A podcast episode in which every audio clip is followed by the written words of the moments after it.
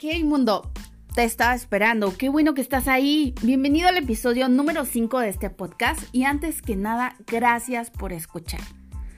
Comenzaré este episodio con la siguiente frase.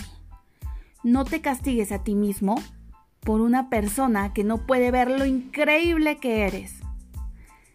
A veces nos cansamos de ser personas cariñosas, bondadosas y nos preguntamos, ¿por qué a mí? ¿Qué es lo que está pasando? ¿Por qué no valoran allá afuera el esfuerzo que estoy haciendo? Mi opinión es que el problema radica en que no todos merecen tanto. Es una locura pretender que todos sean como nosotros, que vean la vida como la vemos nosotros o que sencillamente valoren el sacrificio que a veces hacemos para que esto fluya.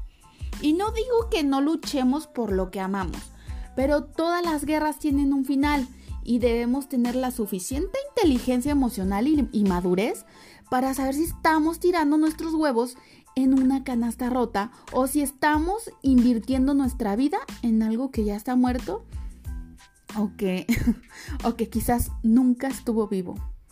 Abre los ojos. Sé que duele. Lo sé porque yo lo he sentido. Pero lo cierto es que hay amores, trabajos, amistades que desgastan y así no se vale.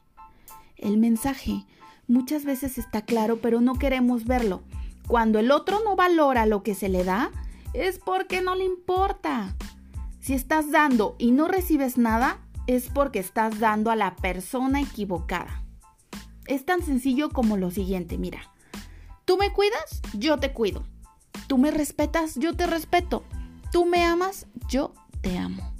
Se llama reciprocidad y es la clave de las relaciones duraderas. Además, recuerda que si algo te está haciendo sentir mal, tienes el poder de cambiarlo, en el trabajo o en el amor o en lo que sea. Ten la suficiente fuerza de voluntad para cambiar. No sabes cuánto tiempo tienes en esta tierra, así que no lo desperdices siendo miserable. Sé que eso se dice todo el tiempo, pero no podría ser más cierto. A ver, te voy a hacer una pregunta. ¿Qué es lo que no te gusta de tu vida? Quizás sea algo externo, amistades, trabajo, algo que tú crees que en tu mano no está a poder cambiarlo, pero sí puedes cambiarlo indirectamente. Imaginemos por un momento que no te gusta cómo está actuando una persona con la que interactúas o mantienes una amistad. El primer paso es manifestar tu descontento. Pues quizás estés tratando con una persona manipuladora o simplemente con alguien cuya personalidad no es nadita compatible a la tuya.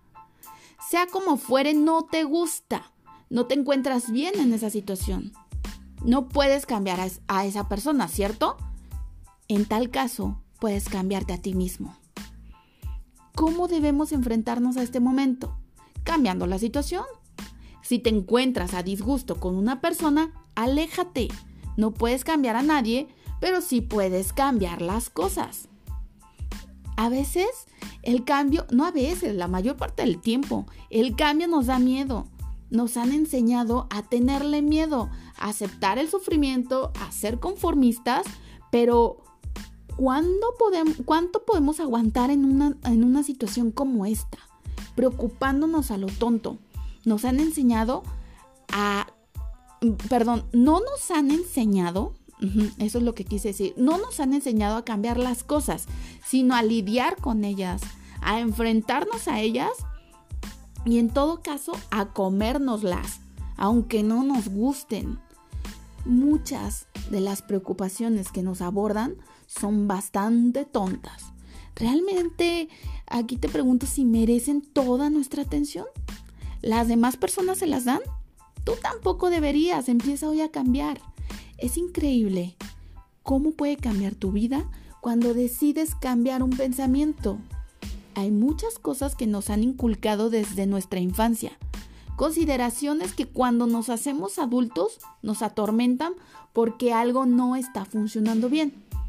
¿Cómo podemos cambiar las cosas que, nos que no nos están gustando? Sea lo que sea, ¿ok?